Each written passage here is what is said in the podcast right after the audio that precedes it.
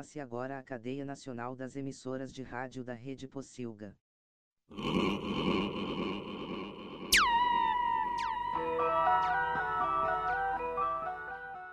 Radiola Torresmo.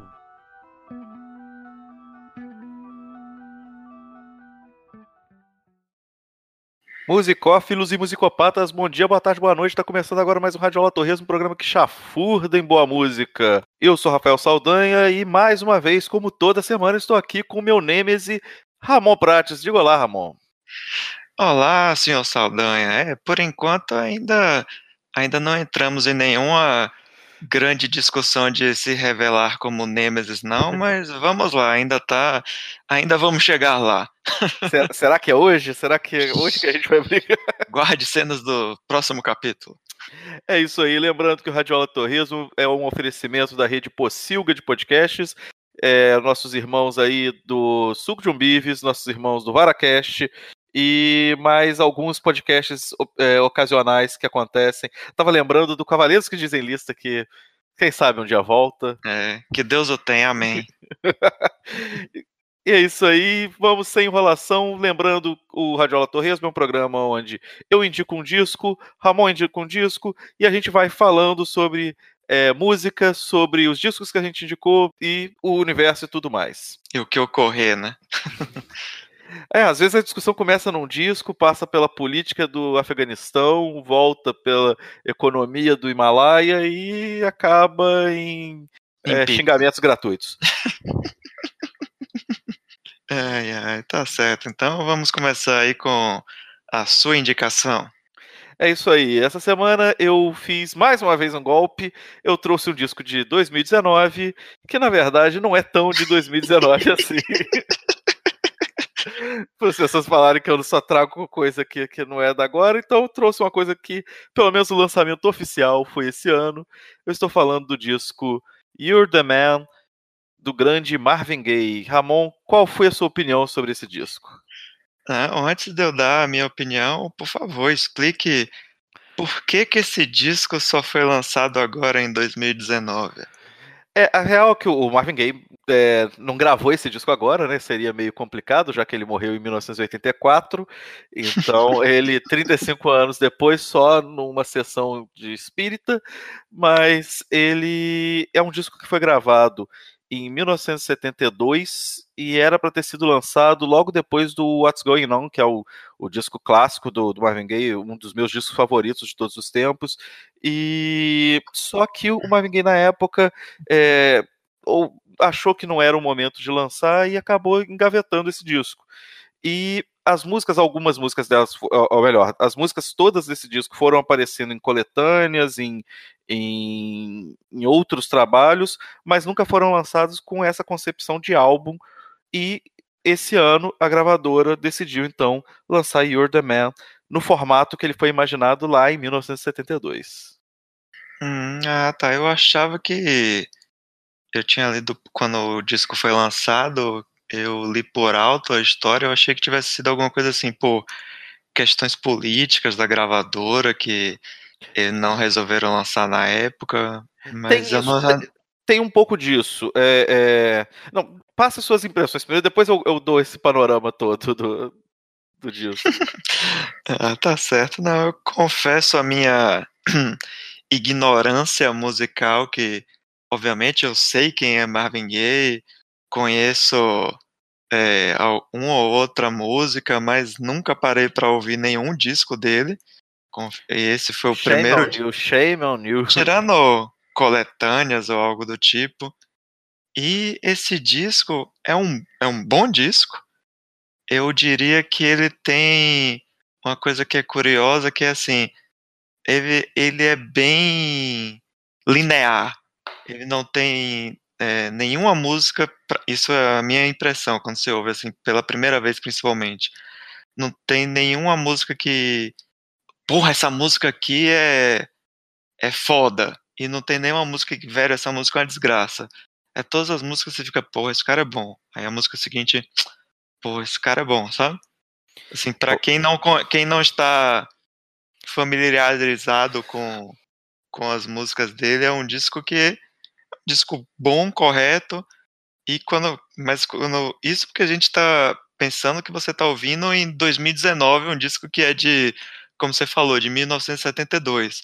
Mas aí quando você analisa ele como um pedaço da história da música, aí é que se você pensar em ouvir ele como ele foi originado lá nos anos 70 e ver o contexto dele dentro da história da música, aí você, ah, tá. Então tudo bem, esse disco faz mais sentido dessa forma do que ouvindo ele em 2019, eu nunca ouvi Marvin Gaye, eu vou ouvir agora, sacou? acho que entendo. Você está falando talvez seja um disco que ele, ele atraia mais pessoas já iniciadas do que alguém que caia de paraquedas nele. Exatamente.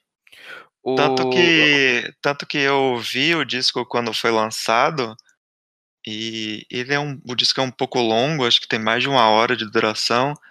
Então eu ouvi ele meio assim, ah, tá bom, é bom, acho correto, mas não me interesso mais por ele não. Aí quando você indicou para o programa, eu, tá, beleza, eu vou ouvir de novo. E fiquei mais ou menos com essa mesma impressão, assim, é um disco que eu achei bom, mas que não inicialmente assim, com o que eu conheço dele, os hits, eu ainda prefiro os hits, sabe? Não tem não tem nenhuma música que eu, porra, essa música é foda, eu vou botar na minha playlist de músicas para ouvir depois, sabe?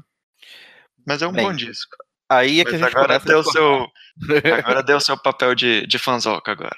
Não, é, é, a gente vai discordar por uma questão que é, esse disco tem pelo menos uma música que eu acho é, é muito sensacional, assim. É, talvez seja uma das minhas músicas favoritas, não só desse disco, não só desse ano, mas como de toda a carreira do Marvin Gaye, que é a terceira faixa, Piece of Clay. Eu acho que essa música ela tem uma letra muito, muito sensacional, com uma discussão que a gente não vê ela tão por aí, que quando eu ouvi a primeira vez, eu vi o título Piece of Clay, que é um pedaço de, de, de barro, né? Eu pensei até que poderia ser alguma coisa religiosa, né? Mas quando você vai ouvir, a letra fala sobre como as pessoas querem moldar as outras, como as pessoas não deixam as outras pessoas serem elas mesmas. Então, uhum. é, ele, ele vai falando, tipo, é, pros, como é que é a primeira frase? Acho que é uma coisa tipo: é, pais, deixem seus filhos serem eles. E, assim, é muito sensacional. E tem uma coisa que é o, o, Marvin Gaye, que era um, um, um, grande cantor, ele já não era tão jovenzinho, ele é de 39, esse disco, ele estava ali com os seus 30 e alguma coisa anos, ele tá, mas ele tá no auge, a voz dele tá perfeita. Sim, sim. Então ele vai de uns agudos muito é, é, é, é rasgados por uns tons mais graves sem, sem dificuldade nenhuma. Ele tá uhum. brincando de cantar ali. O, o, o, que você comentou da questão política é que esse disco, é, como eu disse, tinha, ele tinha lançado no, no ano anterior o What's Going On, que foi um grande sucesso e é um disco muito político. Só que é, quando ele lançou a, o primeiro single desse disco, que foi a, a, faixa título e a primeira faixa que é You're the Man, que é uma faixa que também tem uma questão política, é, a recepção não foi tão boa assim. E o dono da gravadora, Barry Gordy, meio que tava. Não, não se mete em política, velho. Vai, vai fazer outra coisa. E eles entraram meio que em conflito. E aí, como tinha. Que esse disco aí... é da, da época da Motown e coisas do tipo, né? Sim, ele é gravado na Motown. O lançamento dele hoje em dia é da Universal, porque a Universal tem os direitos do, do, dos, dos fonogramas da Motown. Acaba que ele tinha uma outra oportunidade que ele ia fazer a, a trilha sonora de um filme chamado Trouble Man. E aí ele falou assim: ah, vamos deixar esse disco de lado e vou ficar. Vamos lançar só o, o, o Trouble Man, que é um descasso também é uma trilha sonora daquelas muito clássicas. E pensar que no ano seguinte, em 1973, ele ia lançar Let's Get It On, que é outro clássico do Marvin Gaye, que talvez seja a uhum. música mais famosa dele, seja Let's Get It On, né, que é, é, sim, sim. é nada política, é uma música que é sobre sobre sexo, é tipo, o cara uhum. tá e, e, e, as pessoas têm muito essa imagem do Marvin Gaye é, o cara safadão. Tipo, eu já vi gente falando que era como se fosse um, um vando americano. E é, não, não, ele, era um, ele era um cara super ativista, né? Sim, sim, acho que é, principalmente nessa época, nos anos 70, não que hoje em 2019 tenha melhorado tanto assim, mas para um artista que o cara já tinha dificuldade pelo fato de ser negro, e aí ele ainda se meter com política, então isso já complicaria a vida dele ainda mais se ele quisesse viver de música. Então, se você pensar principalmente nesses nos artistas da Motown, que teve, sei lá, pensar em Jackson's Five, que depois virou Michael Jackson, coisas do tipo, nenhum desses se metia com, com política, né? É, e o What's Going On, é, é a, a, a, música What's Going On é uma coisa mais sobre pacifismo, sobre. É, é, ele está fazendo uma. É uma canção ativista, uma canção política, mas é uma daquelas coisas que a gente fala assim: ah, é uma política fácil. Porque quando você fala que você é a favor da paz, dificilmente vai vir alguém e vai falar assim: não, eu sou a favor da guerra. Tipo, uhum. Nessa outra, em You're the Man, ele já tá falando meio que é, é, a ideia da música é, ele tá brin é, brincando, ele tá jogando com declarações de políticos candidatos à presidência. Então, assim, é, é, é um outro campo, ele tá uma mensagem muito mais direta do que na What's Going On, que é uma coisa mais, mais geral, né? Sim, sim, com certeza. É, e se você comparar ele com outros artistas da época, tipo, sei lá, Steve Wonder e coisas do tipo, você vê que tem.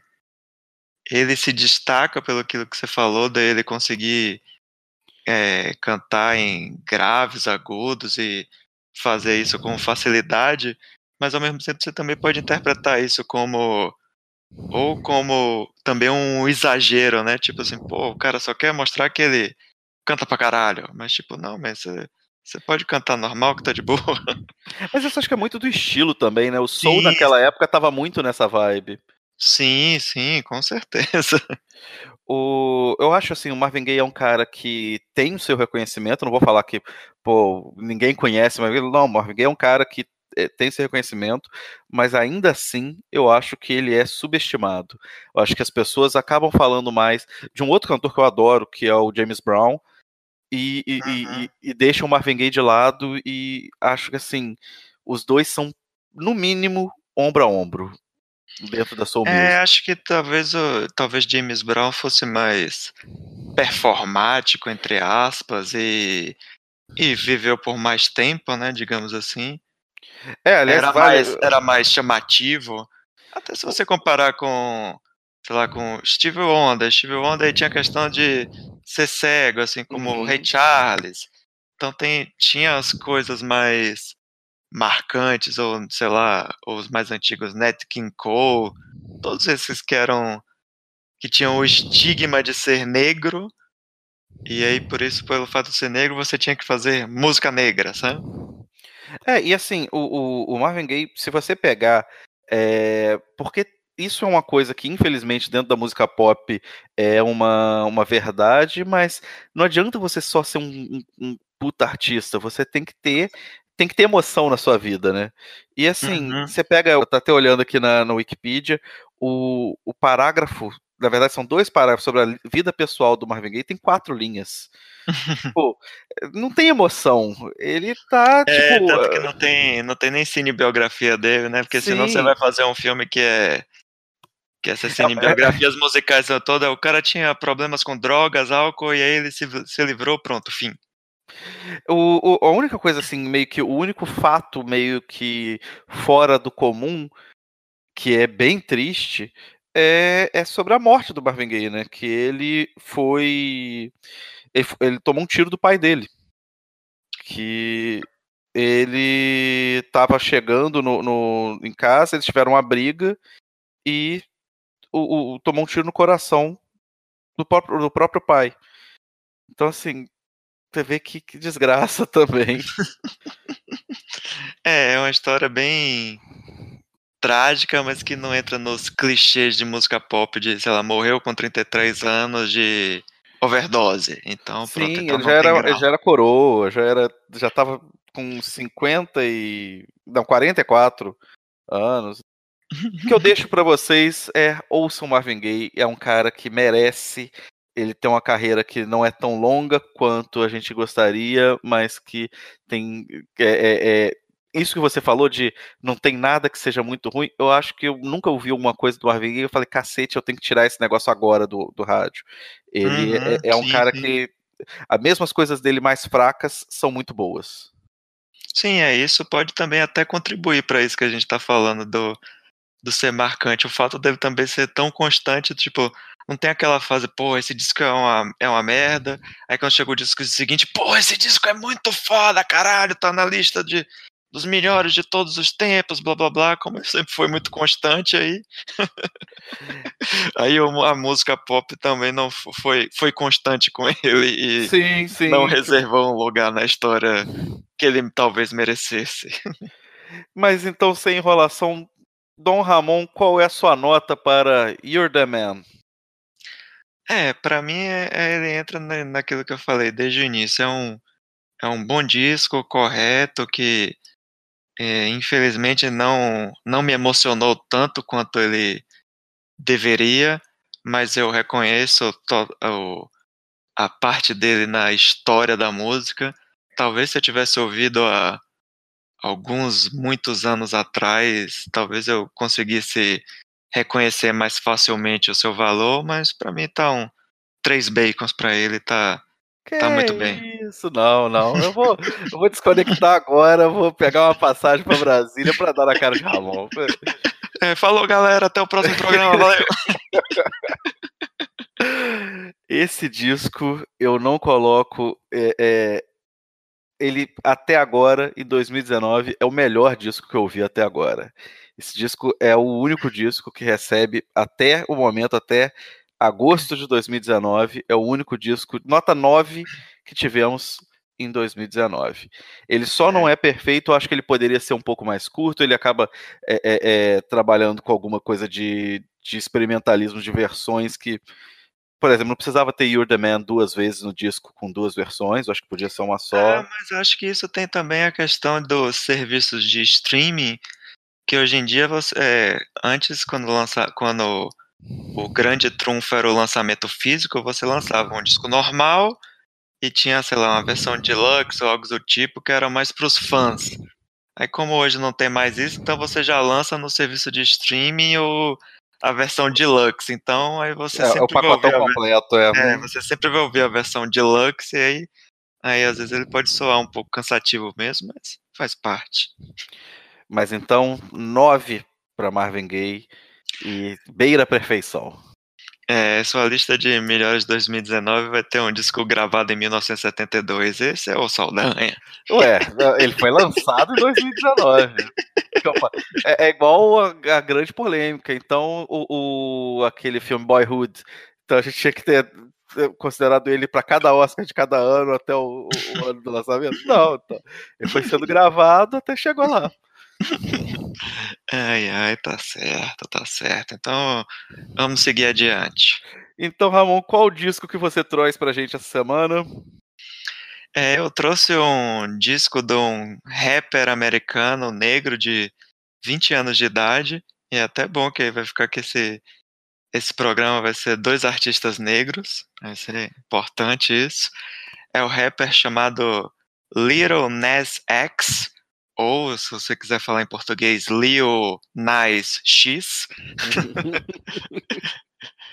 que lançou um disco chamado 7 EP, mas que o grande chamativo desse disco é que ele teve uma música chamada tem uma música chamada Old Town Road que acabou de bater o recorde na, das paradas da Billboard que ficou 17 semanas consecutivas no topo das paradas e bateu o recorde que era da, de Mariah Carey e Boys to, Boys Man, Boys to Man, sei lá como é o nome do negócio. E que entra numa questão musical que é bem 2019, que é um artista jovem que o cara comprou um sampler de uma música na internet por 30 dólares, mais especificamente uma música instrumental do Nine Inch Nails. E aí, em cima dessa música, ele fez uma batida de rap e fez uma mistura de rap com música country, sendo que o cara é negro. E aí o negócio ainda causou polêmica porque entrou na parada da Billboard de música country, mas aí a Billboard disse que ah, esse negócio aí não é muito música country, não. Num negócio que com certeza tinha aquele toquezinho do racismo que está estruturado na sociedade e não adiantou, a polêmica só fez com que a música bombasse ainda mais. E vamos lá, Saldanha, me conte aí o que é que você achou. É, a primeira coisa que a gente precisa pensar nesse disco aí é se a Billboard questiona que é, se é um disco de country ou não, se é uma música de country ou não, é a gente questionar se esse disco é um disco de rap ou não.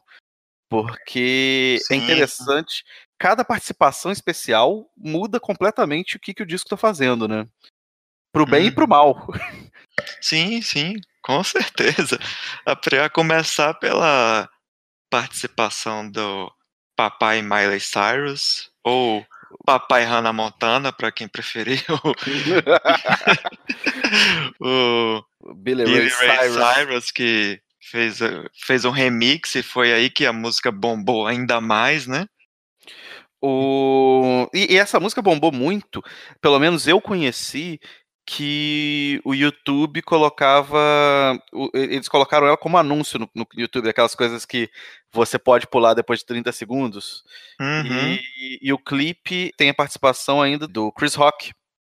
Hum, é, eu não, eu não vi o clipe, eu tava lendo uma reportagem da Rolling Stone, que aí, quando ele foi gravar o clipe, ele não, ele não sabia cavalgar do cavalo, que teve uma, tipo, uma produçãozinha assim, porque ele que ele é zero. Ele não tem nada de música country, digamos assim, o, o, o cantor, né, o Little Nas X, que ele era tipo um influencer do, da internet, no Twitter, e que quando ele fez a música, quando ele compôs a música, ele pensou assim, eu quero escrever estrofes que, tipo, que o cara vai pegar essa estrofe e vai fazer um meme. E aí, isso aí vai ajudar a alavancar a música. E deu certo, né? Isso diz muito sobre a música, a, o cenário atual da música em 2019. Cara, mas agora que você fala isso, me faz todo sentido, então, ele colocar a música dele como um anúncio no YouTube. Sim, com certeza. Isso aí deve ter sido que depois que a música começou a bombar, antes de ter o remix, aí ele foi contactado pela pela gravadora, acho que é a Columbia Records. E aí que eles começaram a montar o esquema para fazer bombar ainda mais, né? É, e o, mas a gente falou, comentou do Billy Ray Cyrus, mas é, tem uma faixa também que é com a Cardi B, que essa talvez seja a faixa mais rap do disco, é a uhum. faixa mais. E tem uma faixa com o Travis Barker, né? Blink 182, né? Uhum. E que aí que eu falo, dá para chamar um disco que tem essa faixa como um disco de rap, porque é, é, é uma faixa que não tem nada de rap. É uma faixa, hum. praticamente uma faixa de pop rock. Uhum. Sim, é, eu acho que o, o curioso desse disco talvez seja justamente isso. É como eles, talvez ele tenha chamado de 7 EP justamente pensando nisso, né? São, o disco tem oito músicas, mas são na verdade são sete, porque tem o Old, o Old Town Road duas vezes, né? A versão remix e a versão original. Então é como se ele tivesse pensado nas sete músicas individualmente e lançou junta só para dizer que tem um álbum. E que é algo que também diz muito sobre a música de 2019. Com certeza. E se você parar para pensar, é, é um disco que segue aquela, aquela máxima de sobre a duração das músicas quase que arrisca. Você tem duas músicas que tem mais de dois minutos e meio, mas não tem nenhuma música que tem mais de três minutos. É sim, tudo sim. curtinho, é para você te pegar no, no, no, no tipo, no, no, tiro curto, você ouvir, na segunda vez você já tá praticamente cantando junto. Sim, o disco rápido, né? Tem 18 minutos, não tem nem 20, tanto que quando eu até falei para você, quando eu indiquei para você, eu falei, e você disse, ah, eu nem ouvi ainda, não se preocupe não, tem 20 minutinhos, é rapidinho você vai ouvir. Mas é um é disco mais... gostoso, cara, de ouvir, não é um disco que, que, que dá trabalho ouvir, né? Uhum. É mais curto do que o nosso programa. É, com certeza. Mas isso não significa que vocês devem ouvir o disco ao invés de ouvir o nosso programa, não. Não é isso que nós estamos falando. Sim, sim. Mas é, quando eu indiquei esse disco, eu pensei justamente nessa questão de. Primeiro que entrou num, na questão do hype muito grande, que de, principalmente depois que ele conseguiu bater esse recorde do, do que passou Despacito, né? Que até então era um outro hit inesperado que ninguém acreditou que poderia bater recordes, né? De músicas mais ouvidas, principalmente nos Estados Unidos, né? Essa música, pelo menos, ainda faz um pouco mais de sentido de, de ser ou, bastante escutada lá, na, lá no, no USA, mas é o que mostra bastante da, da, do que viria a ser a música em 2019, né? Não, e, e você comentou que ela tem um, um, um sampler de de Nine Inch Nails, mas tem também de Nirvana, né? O cara mexe com, com, com, com, com cânones da, da, da música recente americana, né? Do rock americano. É, esse do, o do Nine Inch Nails especificamente, ele pegou uma música de um disco instrumental do Nine Inch Nails, não é um disco muito conhecido, digamos assim, é um disco chamado Ghosts, acho que Ghosts uhum. 1-4, que são basicamente músicas instrumentais. Acho que provavelmente o Trent Reznor já estava treinando para ver a compositor de trilha sonora de filmes, que depois ele virou e até ganhou o Oscar, né? e é curioso isso que do, da questão do, da música de 2019 que o cara, o Little Nas X, ele comprou os direitos, acho que por 30 dólares, que a música estava disponível para você comprar e usar como sample.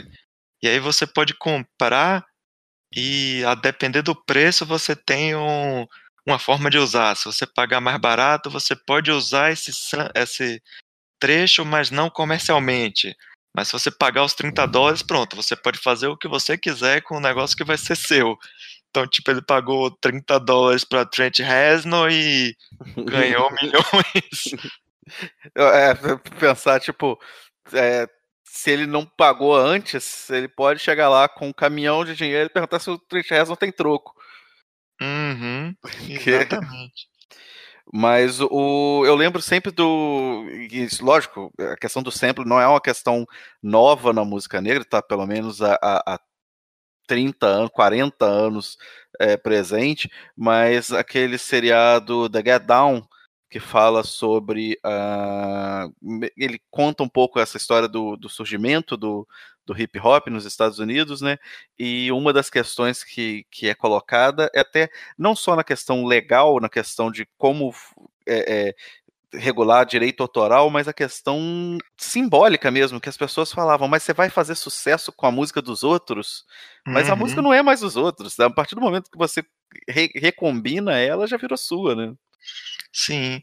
É, a única diferença é que é, nessa época do início do hip hop, era ou o cara pedia autorização para poder usar o, sam o sampler, ou então ele usava na malandragem contando, contando que ninguém ia identificar o negócio. Ou, ou hoje... ia identificar e, e me processa depois. Isso.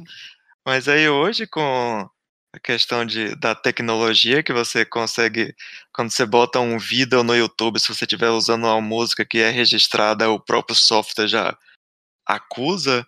Então é, agora é possível você comprar o, o, sampler legalmente sem pedir autorização. Então o cara não precisou ligar para o Trent Reznor e virar, ô, oh, velho, libera aí na moral. Não, entrou lá na porra do site, ah, achei isso aqui legal, vou usar isso aqui para fazer minha música e, e pronto, tá valendo.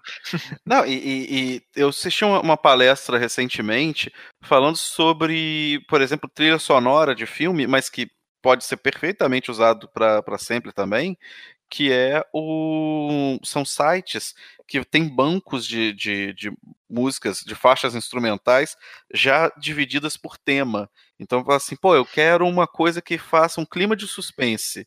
Aí você tem lá dezenas de músicas, você escolhe, paga ali. E acho que é uma, micharia, tipo, você paga às vezes menos de 5 dólares e, tipo, você tem os direitos da música para usar no seu, no seu filme. É, é, é uma vantagem, tipo, é uma saída, né, para um mercado que cada vez mais é, tem uma discussão sobre a remuneração dos artistas, mas ao mesmo tempo é, pode ser também uma armadilha, porque vai minar, às vezes, alguns artistas que, que achavam que, que, que acham que, que a trilha tem que ser feita pensada para aquilo ali. Eu tenho que ver o filme para compor a trilha depois. Não, acabou isso. Sim, é no nas regras do Oscar mesmo, a trilha sonora tem que ser 100% original, que teve o exemplo do, do Johnny Greenwood, o guitarrista do Radiohead, que ele fez a trilha sonora do filme Sangue Negro, e ele usou músicas, que ele usou trechos de músicas que eram músicas dele, que já tinham sido compostas antes para o Radiohead ou para trabalhos solos, e aí a trilha sonora não foi elegível para o Oscar porque não era 100% original. Mas vamos lá, o Oscar é um bando de velhinho que perde o bonde Sim. demais, né? Sim, não, mas então, aí entra justamente nessa, nessa discussão que a gente está falando. É o quanto disso seria você utilizar uma coisa que já existe, é ser original ou não, e entrar nessa discussão que você falou do e aí o artista que criou antes vai ser prejudicado, blá blá blá, e, enfim, daria um tema para um programa todo do Radio Torresmo sobre isso. A gente vai voltar nesse tema algumas vezes ainda. Mas vamos lá, qual é o seu veredito? Qual é a sua nota pro, pro EP do Little Ness X? Cara, eu, assim, eu achei um disco curioso, interessante. Eu não sou muito fã de rap, mas eu gostei, da, achei curiosa essa mistura do country com rap, ainda mais é, se você pensar que a música country americana é essencialmente feita por principalmente por homens brancos, então só dele quebrar homens esse... brancos de mullets. Isso, com com seus chapéuzinhos toscos. então, só, só de você pensar nisso, dessa quebrança de paradigmas, o, o disco já é fantástico nesse sentido. Mas pensando nele essencialmente somente como música, eu acho um disco bom. É, ele como é como ele é curtinho e tem músicas curtas, aí você talvez não tenha nenhuma tem, entra na mesma coisa que eu falei do Marvin Gaye, não tem nenhuma música que você acha genial e também não, ao mesmo tempo não tem nenhuma música que você acha, pô, essa música é uma desgraça. Então é um disco que eu também achei correto e que eu achei que era interessante trazer para o programa por essa questão atual do, do um artista desconhecido que era uma influência da internet. Não está na sua lista dos melhores do ano. Não, claro Aleluia, a primeira vez ah, que... Claro, claro, é os primeiros programas eu tinha que já chegar convencendo. é, convencer as pessoas que os discos são melhores. Agora a gente já pode indicar álbum que não seja genial, mas que traz uma discussão importante. Olha aí, olha aí, trazer a discussão pro programa é importante, pô. Tá certo. Mas resumindo, eu achei um disco bom. E para mim é três bacons também. Cara, mas que eu, eu, eu acho que daqui a algum tempo a gente vai realmente saber qual é o impacto desse negócio, se ele vai ser só mais um Despacito ou só mais um, como era o nome daquele do da Gangnam da Style? Coreia. Isso, vai ser mais um Gangnam Style ou se ele realmente vai se confirmar como um artista relevante que não vai só querer fazer memes. Cara, eu realmente preciso pegar esse avião e, e bater no Ramon. Por quê? É, não, não é um disco ruim. E eu falo, a minha nota, 7.4. Eu acho que é um disco que, que é agradável, dá para ouvir várias vezes. Eu acho a, a, a, faixa que, que levou ele ao estrelato, o Old Town Road, uma faixa interessante, um, um, um, tem um ritmo gostoso. Agora, falar que esse disco e o disco do Marvin Gaye tem a mesma nota, a gente vai ter que quebrar esse pau aí. Ah, mas isso aí de, de nota, quando você faz. O, o grande problema de, de notas é justamente esse: é quando você dá uma nota e você usa um ponto de referência, sempre vai dar tretas. É até o que é, é discutido quando, você, quando é feito crítica musical e crítica e principalmente crítica de filmes, que eu acho crítica musical bem mais complexa e difícil do que crítica de filmes, que eu acho que o filme tem elementos mais é, que são mais isso de você julgar e dizer se é bom ou não. Às vezes no, no disco música você pode o disco pode ser mal gravado, pode ser uma desgraça, ser genial. É só você ver. Tem artistas que eu gosto, tipo, sei lá, White Stripes, que o disco parece que os primeiros discos parece que foram gravados tipo dentro de um banheiro, o som é horroroso, mas o disco é ótimo, sacou? E no, no cinema é meio difícil você fazer isso. Então é o tipo de coisa assim, depois a gente já tá aqui há quase 40 minutos falando sobre dois discos, e aí depois querer resumir numa nota é meio complicado. A nota é só um referencial, é só para você dizer que deu uma nota, mas acho que o que é importante mesmo é o que a gente discutiu ao longo do programa, sacou? É isso aí, não adianta pegar só o resumo, não adianta pegar só a nota, tem que ouvir o programa todo. Muito bem, muito bem. e é com isso a gente vai se despedindo. Muito obrigado, Ramon. Deixando para você que quer entrar em contato com a gente, tem aí nossas redes sociais, arroba Turminha do Ramon, arroba Radiola Torresmo, arroba RP Prates, arroba El Rafo Saldanha. E ainda pode comentar lá na Pocilga, mandar um abraço aí pro, pro Real Glauber, que sempre todo, todo programa ele vai lá e dá um pitaco.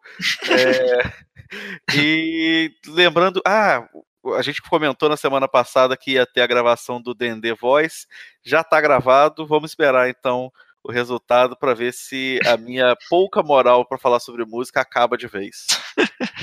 É, o Suco de Umbives é o único podcast que sobrou da rede Pocilga de podcasts que ainda tem uma edição bonitinha, ainda tem toda uma firula, o resto virou. Terminou de gravar? Pronto, pode botar no ar, modo anticast, pronto, publica lá negócio de música de fundo, não sei o que, porra nenhuma, vamos lá. É isso aí. Então, então até a próxima semana, um grande abraço, tchau, tchau. Falou, galera, até mais. Isso é tudo, pessoal.